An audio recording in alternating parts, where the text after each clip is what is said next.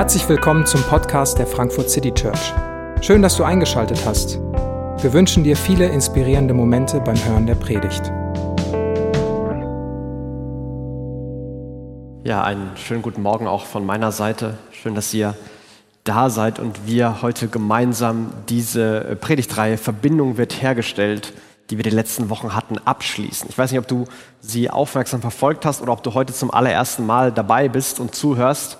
Ähm, wir haben mit dem Gedanken angefangen, dass, dass viele von uns das Gefühl haben, so ein bisschen Verbindung verloren zu haben. In ganz verschiedenen Lebensbereichen. Verbindungen zu bestimmten Freunden, Verbindungen vielleicht zur analogen Realität, Verbindungen zu Kollegen.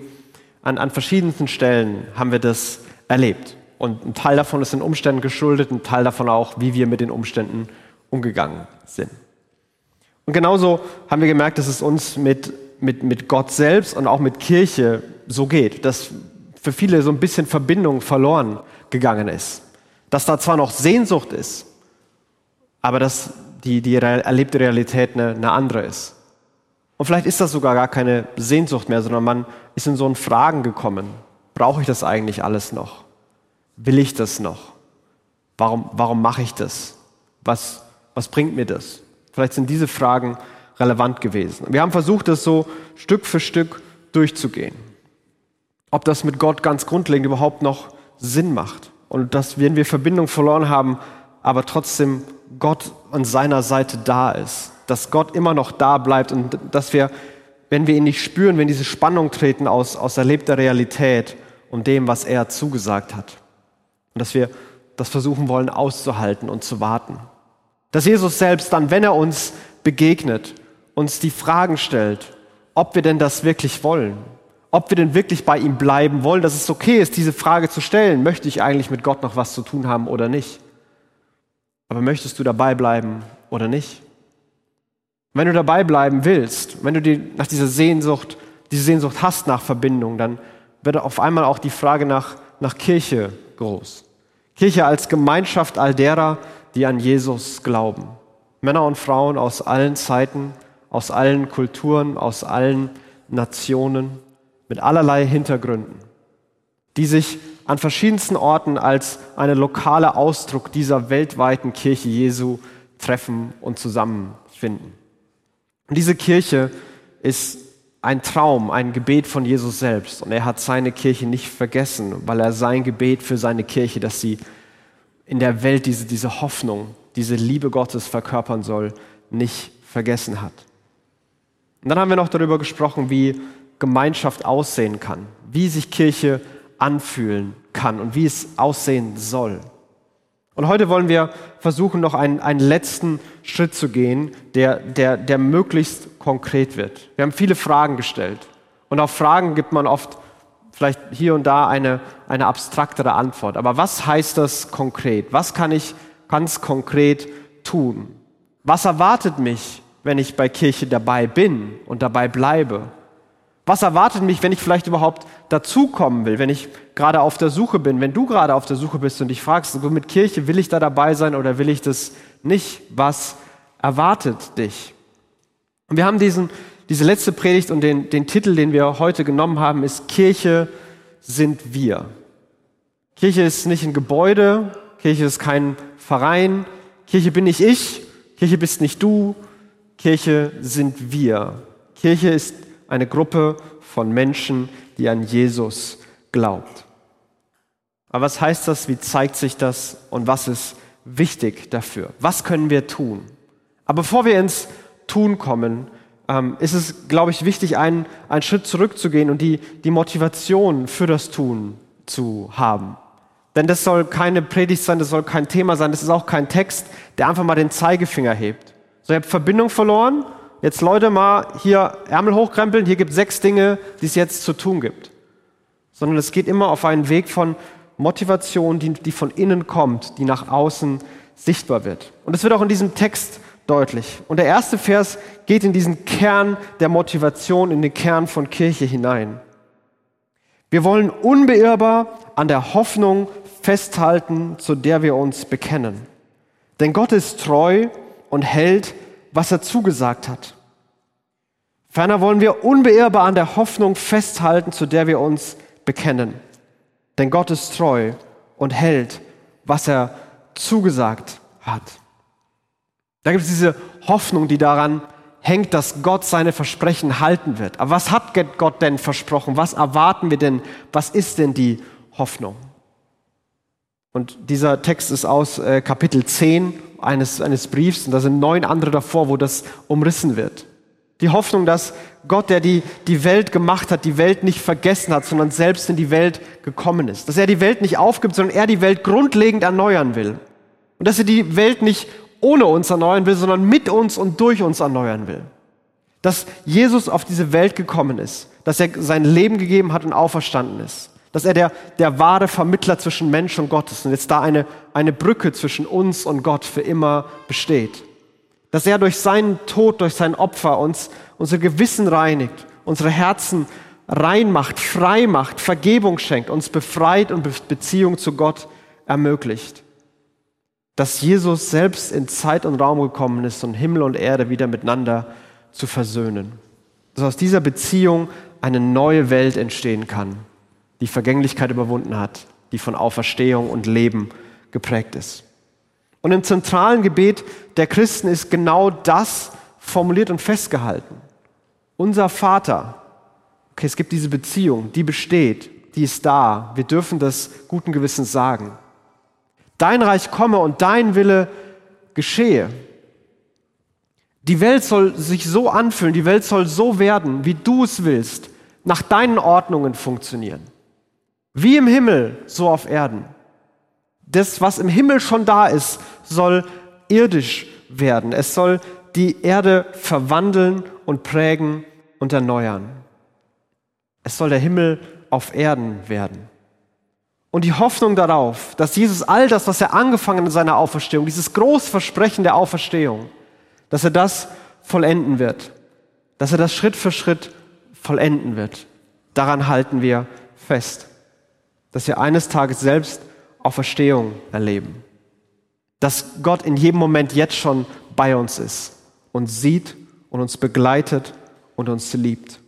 Und dass wir Teil dieser neuen Welt Gottes sein werden, wo alles anders, alles neu und alles schön ist. Und diese, diese Hoffnung ist ganz grundlegend für das neue Leben, das alles umfasst. Das ist, was uns begeistern, motivieren kann. Und an diese Hoffnung sollen wir festhalten. Christliches Leben ist an, an Hoffnung, an Versprechen festhalten.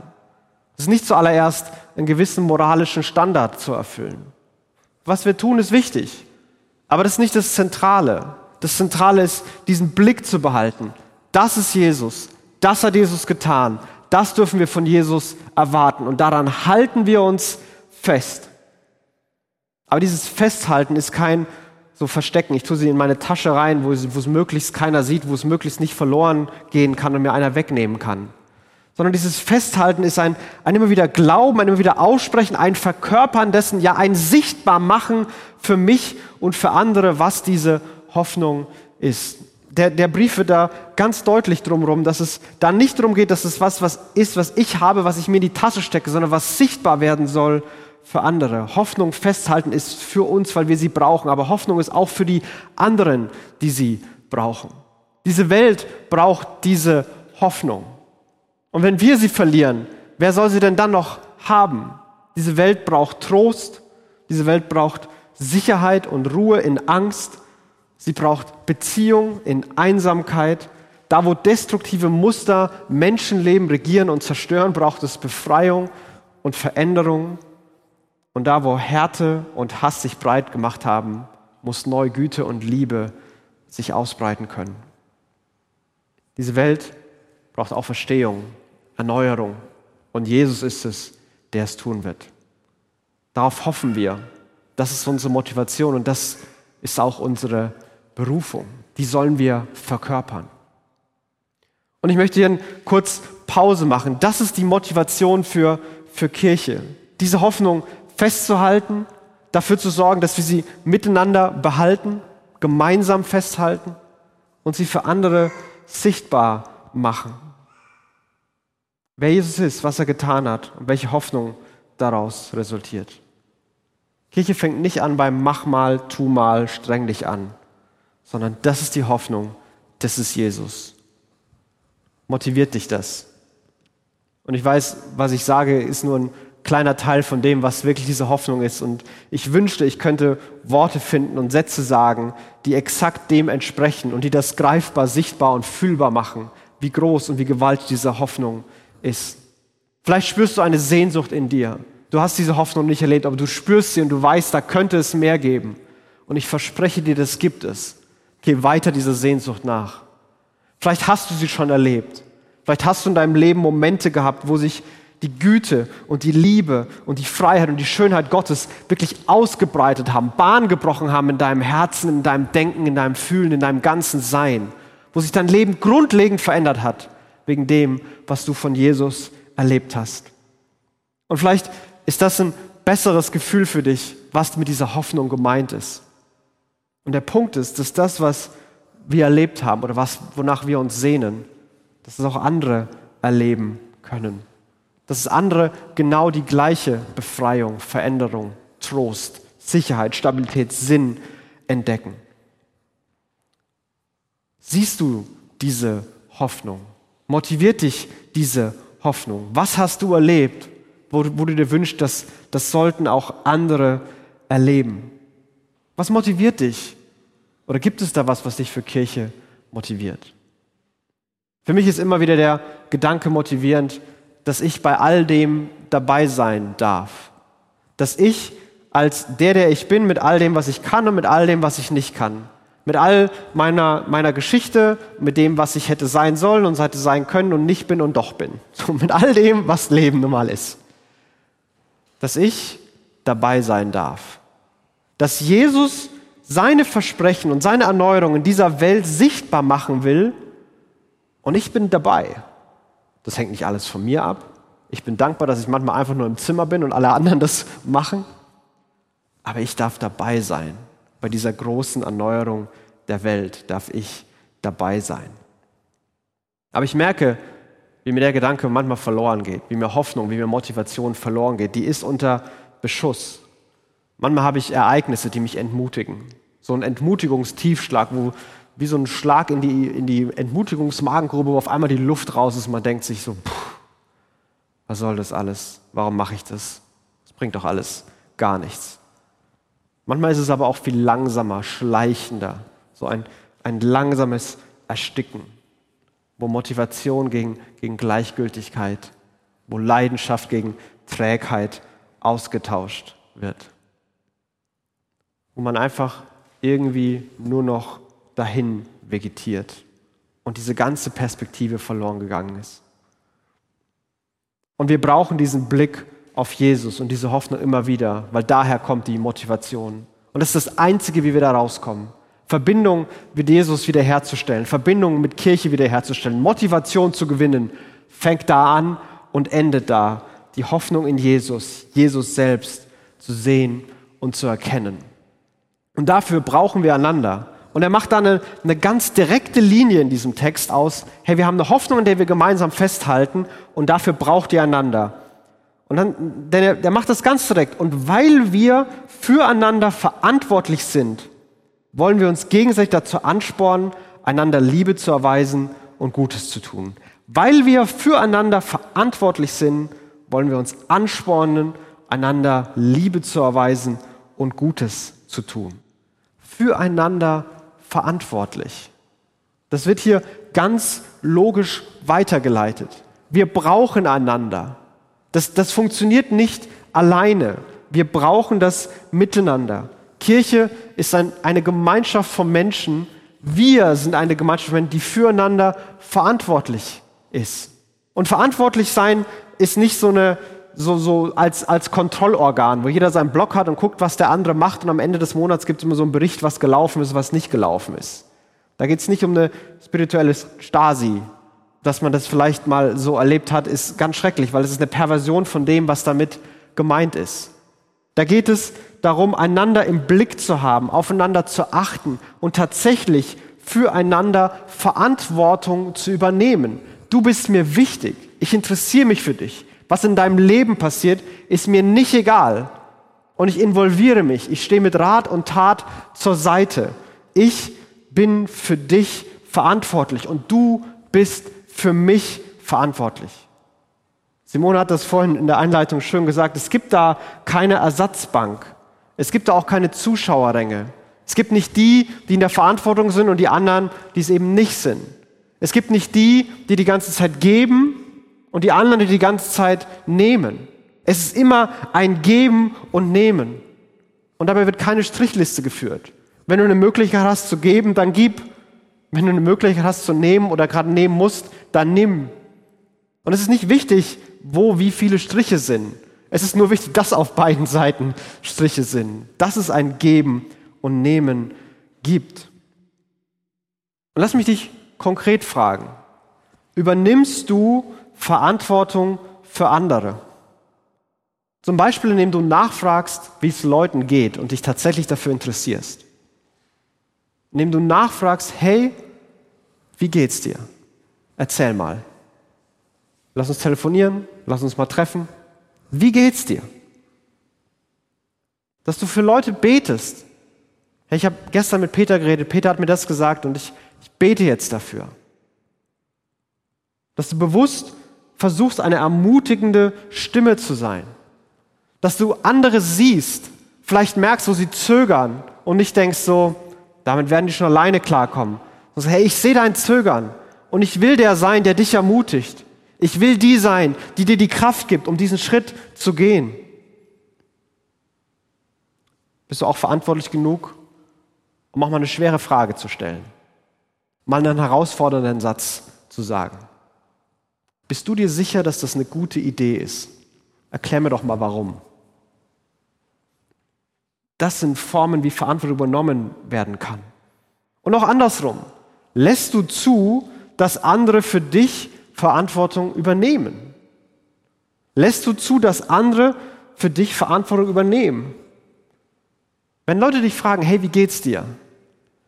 Dann ist es ganz leicht, Kontrolle für sich selbst zu behalten und einen kurzen Satz zu sagen, hey, mir geht's gut, danke. Super easy. Ich muss nicht ausbreiten, wie es mir geht, wo ich vielleicht Hilfe bräuchte, wo ich Ermutigung bräuchte, wo ich Fragen habe, wo ich Zweifel habe, wo ich gerade nicht weiterkomme. Und das heißt nicht, dass man immer jedem alles sagen muss. Aber jemand muss wissen, was los ist. Jemand muss wissen, wie es dir geht. Jemanden musst du erlauben, dass er für dich Verantwortung übernehmen kann, dir helfen kann, dass du Lob und Ermutigung annimmst. Erlaubst du anderen, dass sie Verantwortung für dich übernehmen? Was fällt dir leichter? Dich um andere zu kümmern, bei anderen da zu sein oder zu erlauben, wie andere das für dich tun? Beides ist wichtig. Aber beides, und jeder, der das auch nur einen Moment versucht, merkt, beides ist nicht einfach. Beides ist kein Selbstgänger. Beides ist nicht immer ein mit Gefühlen des überschäumenden Glücks begleitet. Manchmal ist es anstrengend und nervig, jemand zu fragen, wie es ihm geht, weil man schon ahnt, was da kommt. Und es wäre viel einfacher, einfach weiterzugehen oder beim Wetter zu bleiben. Viel einfacher, nicht so anstrengend. Manchmal ist es wirklich herausfordernd, jemandem zu helfen. Manchmal ist es frustrierend, weil, weil Hilfe nicht angenommen wird, weil es nicht wertgeschätzt wird. Manchmal sagt man, wie es einem geht und möchte das andere helfen und der andere geht einfach weiter. Und auch das ist frustrierend. Aber es gibt dieses, dieses Bild, das aufleuchten kann. Was, wie wäre es, wenn wir es tatsächlich schaffen, im besten Sinne füreinander Verantwortung zu übernehmen? Miteinander gemeinsam uns zu helfen, diese Hoffnung festzuhalten. Wenn wir alle Kirche als lebensnotwendig erleben, nicht als nettes Add-on, so ein Hobby, was die einen haben eben spirituelles Hobby, die anderen gehen in den Kegelverein, sondern wenn Kirche lebensnotwendig ist, um als Christ mein Leben zu gestalten. Als Christ in meiner Familie, als Christ auf meiner Arbeit, als Christ in meiner Freizeit, als Christ, wenn ich alleine bin. Wenn Kirche dieser lebensnotwendige Bestandteil ist, wo wir das erleben, um diese Hoffnung festzuhalten. Und bei mir leuchtet da etwas auf, da leuchtet eine, eine Freude auf. Das wäre so unfassbar cool. Und ich merke, was bei mir im Weg steht, ich glaube, was uns manchmal im Weg steht, um dahin zu kommen, sind die kleinen Schritte der Pflicht, die es braucht, um dahin zu kommen. Freude und Pflichterfüllung hängen ganz eng beieinander. Und die, die sind auch verwoben. Es ist nicht immer nur Pflicht und dann nur Freude, sondern die sind verwoben. Aber ich glaube, am Anfang leuchtet dieses Bild auf, hey, das will ich können. Ich wäre gern ein brillanter Klavierspieler. Weil wie die Leute Klavier spielen, das ist so inspirierend. Und wenn ich Christian da sehe, boah, dann wäre ich das auch gerne. Und dann werden erstmal Jahre kommen von ganz simpler Pflichterfüllung. Hinsetzen, irgendwas lernen, was ganz weit weg von dem ist, was man da sieht. Wieder hinsetzen, wieder lernen, wieder lernen, wieder lernen, wieder lernen. Und es wird Erfolge geben, da wird es Freude geben und irgendwann wird vielleicht das Schwergewicht von Pflicht zu Freude kippen. Aber das sind Jahre. Aber wenn ich mich hinsetze, hat sich nicht gut angefühlt dann, dann verpasse ich die Freude, die da am Ende sein kann. Wenn wir das mit Gemeinschaft mal probieren, ein, zwei, dreimal, hm, hat sich nicht so gut angefühlt, dann werden wir die Freude verpassen, die da am Ende möglich ist. Ich glaube, gerade meine Generation und jüngere Leute haben Pflicht manchmal vernachlässigt und Pflichterfüllung ist ein ganz böses Wort. Aber es ist ganz eng gekoppelt an Freude, langfristige Freude zu leben. Und das gilt auch für uns. Und ich möchte uns einladen, manchmal ist diese Verantwortung füreinander zu nehmen, nachzufragen, zu beten, anderen zu sagen, wie es mir geht. Nicht mein Gefühl, sondern meine Pflichterfüllung. Aber umso mehr wir das machen, umso mehr wir das lernen, umso mehr wird sich Freude für uns breit machen. Und dann können wir uns gegenseitig anspornen, einander Liebe zu erweisen und Gutes zu tun. Drei ganz konkrete Fragen. Wenn du willst, kannst du sie mitschreiben. Wem kannst du diese Woche etwas Gutes tun? Und was genau? Wem kannst du diese Woche etwas Gutes tun? Und was genau? Wen kannst du diese Woche ermutigen? Und wem willst du diese Woche sagen, wie es dir wirklich geht? Wem kannst du was Gutes tun? Wen kannst du ermutigen? Wem willst du sagen, wie es dir wirklich geht? Verantwortung übernehmen, anderen das auch erlauben, damit die Freude groß werden kann. Und dann wieder eine Kausallinie, die er zieht. Deshalb, weil wir füreinander verantwortlich sind, ist es wichtig, dass wir uns Zusammenkünfte nicht fernbleiben, wie einige sich das angewöhnt haben, sondern dass wir einander ermutigen und das umso mehr, als der Tag nahe rückt, der, an dem der Herr wiederkommt. Weil wir verantwortlich sind, ist es wichtig, dass wir zusammenkommen. Es ist schwer für Leute Verantwortung zu übernehmen, die man nicht sieht und mit denen man nicht redet. Man muss Leute sehen, mit Leuten da sein. Und Zusammenkünfte haben vielerlei Treffen bedeutet. Das waren sicherlich Gottesdienste, so Hauskirchenformate waren das sicherlich damals. Das sind aber auch Kleingruppen, das sind Lounges, das sind informelle Treffen zum Essen. Das sind ganz verschiedene Formate. Und ich weiß, dass es im letzten eineinhalb Jahr wirklich schwer war, da zu sein und sich zu treffen. Ja, manchmal war es unverantwortlich, da zu sein und sich zu treffen.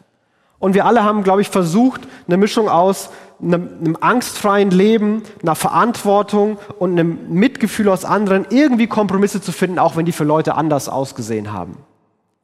Aber ich glaube, die Phase kommt und die Phase ist da, wo es wirklich, wirklich wichtig ist, da zu sein und dass wir uns sehen. Nur so wird das klappen.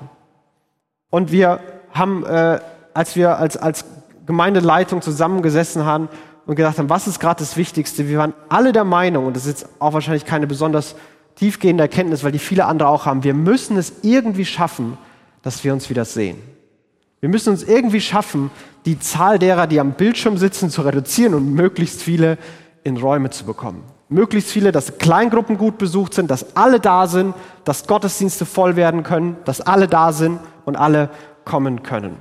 Und ein erster Schritt, der uns, da haben wir letzte Woche oder Anfang dieser Woche die Zusage bekommen, dass wir, das ist keine ideale Lösung, aber wir können in der christlichen Schule, wo wir schon mal Gottesdienste gefeiert hatten, ähm, noch fünf, fünf oder sechs, fünf Sonntage, glaube ich, Gottesdienst feiern. 17. Oktober ist der erste. Schreib's dir auf und dann jede zweite Woche bis zum Jahresende. 17. Oktober, jede zweite Woche. Sei da. Komm. Das ist wirklich wichtig. Und ich weiß, dass wir als FCC sonst meistens sehr vorsichtig formulieren. Und wir machen das auch aus einem ganz bestimmten Grund. Ich, ich weiß, dass hier Leute sind, die, wenn sie in Kirchen waren und wenn sie über Personen denken, die reden, ob das Eltern waren, ob das irgendwelche Chefs sind oder ob das in Kirche war, die so gebeutelt sind von Erwartungen, von Druck, von erhobenen Zeigefingern, dass jede Form von, hey, mach das, sofort innerlich so ein, ich will zurück. Und wir haben viele davon.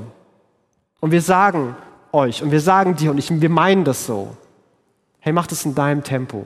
Mach das, was dir gut tut. Wenn es nicht passt, dann ist es okay. Das Problem ist, dass wir meistens die Herausforderung haben, dass genau die falsche Gruppe hört, was sie hören soll.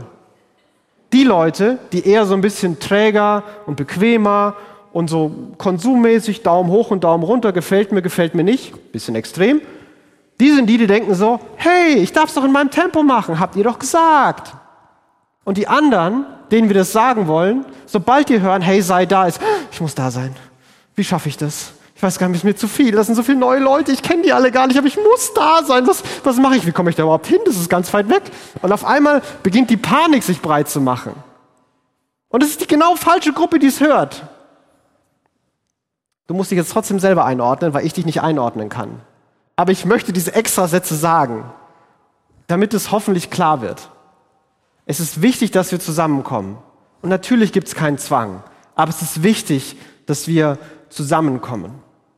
Und ich weiß, dass, äh, das ist jetzt ein kleiner Exkurs-Rant, äh, dass viel zu oft habe ich in, in, bei, bei, uns schon und bei mir selbst in meinem Leben diesen kleinen Satz, ich habe keine Zeit gesagt und ich habe keine Zeit gemacht. Und ich habe versucht, den in meinem Leben, oder ich versuche den in meinem Leben zu verbannen, wenn ich mit mir selbst nachdenke und rede. Weil es einfach eine Ausrede ist. Ich hatte andere Prioritäten. Das ist die ganz simple Wahrheit. Wenn ich für was keine Zeit habe, ich habe ja was anderes gemacht. Jeder hat 24 Stunden. Jeder. Das ist erstmal relativ simpel. Und ich kann die nutzen. Und manchmal war mir eben das eine wichtiger als das andere. Und das ist manchmal eine gute Entscheidung und manchmal merke ich, das ist keine gute Entscheidung. Aber es ist ehrlich und ich habe das vor mir. Und ich frage dich nicht, ob du Zeit hast oder nicht hast. Ich frage dich, wann und wie und wo du deine Prioritäten setzen willst. Ob du es priorisieren willst und dir Zeit nimmst oder nicht. Und glaub mir, die Leute, die in der FCC da sind, die Leute, die in der FCC mitarbeiten, sind nicht die Leute, bei denen zu viel Zeit zu Hause rumliegt. Ich habe keine Zeit, kann jeder von uns immer sagen sondern es sind die Leute, die mit reifer Überlegung entscheiden können, in meiner letzten Lebenssituation kann ich das so priorisieren und das andere muss ich so priorisieren. Und ich lade dich ein, diese Entscheidung zu treffen. Wo sind deine Prioritäten? Und nochmal, versuch da zu sein, wenn du da sein kannst. Ich weiß, das ist manchmal nicht leicht, aber komm, komm, komm. Sei in deiner Lounge, sei in der Kleingruppe, komm zum Gottesdienst, mach andere Treffen, triff dich mit Leuten, arbeite mit. Das wird auch in den nächsten Wochen noch mehr auf uns zukommen. Wir brauchen an vielen Stellen Mitarbeiter. Mitarbeit nicht, um irgendeine Maschine am Laufen zu halten, sondern Mitarbeit, damit diese Hoffnung festgehalten wird. Mitarbeit als verschiedene Arten und Weisen Leuten zu dienen. Hier stehen Leute an der Kamera, damit Leute zu Hause hören, was die Hoffnung ist. Das, das, ist, das ist da verbunden. Und jeder dieser Jobs hat diese Verbindung und sollte sie haben. Deshalb ist es wichtig, dass wir unsere Zusammenkünfte nicht fernbleiben, wie sich das einige angewöhnt haben. Und dann macht er nochmal am Ende diese Klammer zu. Denn der Tag kommt näher, an dem der Herr wiederkommt. Die Hoffnung, die ihr habt. Der Tag kommt, wo all das wahr wird. Und ich will, dass du den erlebst. Ich will, dass du dabei bist. Ich will, dass dann deine Hoffnung noch lebendig ist. Ich will, dass du an dem Tag sagst, endlich ist es soweit. Und nicht, das habe ich vor 30 Jahren mal gedacht. War, lag ich wohl falsch. Schade.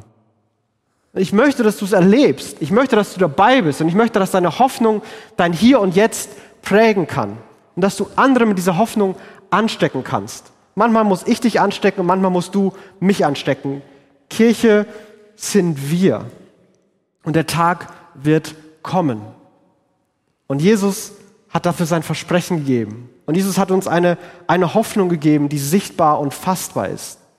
Als er mit seinen Jüngern essen war, kurz zu seinem Tod, hat er ein Abendmahl eingesetzt, hat Brot genommen und Wein genommen, hat das Brot gebrochen und gesagt, das ist mein Leib, der zerbrochen wird. Und er hat den Wein genommen und gesagt, das ist mein Blut, das vergossen wird.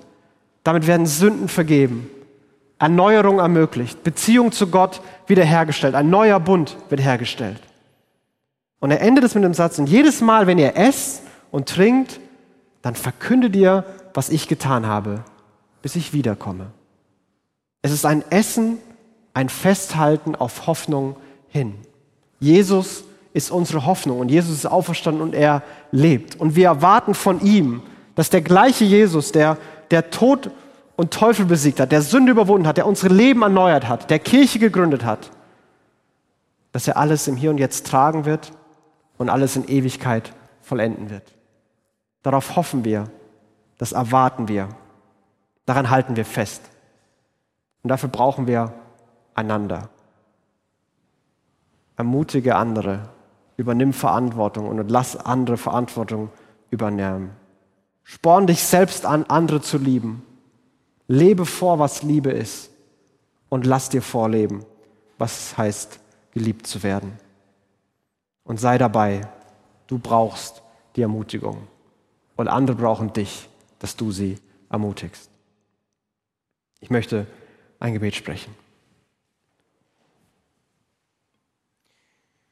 Jesus, wenn wir Abendmahl feiern und uns erinnern, was du getan hast, wenn wir uns die Hoffnung neu vor Augen führen, dass du Tod überwunden hast, dass du einfach lebst, dass, dass es da keine Trennung mehr zwischen dir und uns gibt, dass jeder Mensch, egal was er gerade denkt und fühlt, eingeladen ist, dass wir eine Familie sind, die einen ganz offenen Rand hat, wo jeder dabei sein darf.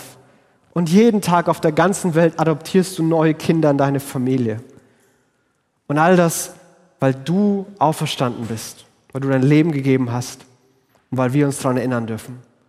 Und wir bitten dich, dass diese Hoffnung uns neu aufleuchten kann, dass du uns erinnerst an das, was wir schon erlebt haben, dass unsere Sehnsucht, die wir gerade haben, vielleicht zum ersten Mal schmecken kann, wer du bist und dass sie in dir ihre Erfüllung finden kann. Motivier uns neu.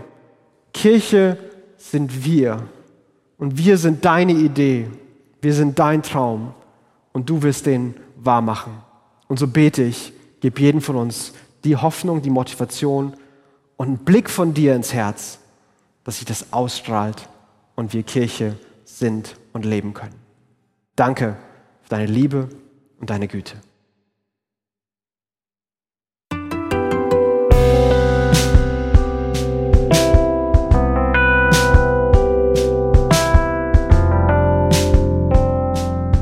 Wir hoffen, die Predigt hat dich inspiriert. Wenn du uns kennenlernen möchtest, dann schau einfach mal auf unsere Homepage www.frankfurtcitychurch.de oder besuch uns in unseren Gottesdiensten. Bis dann!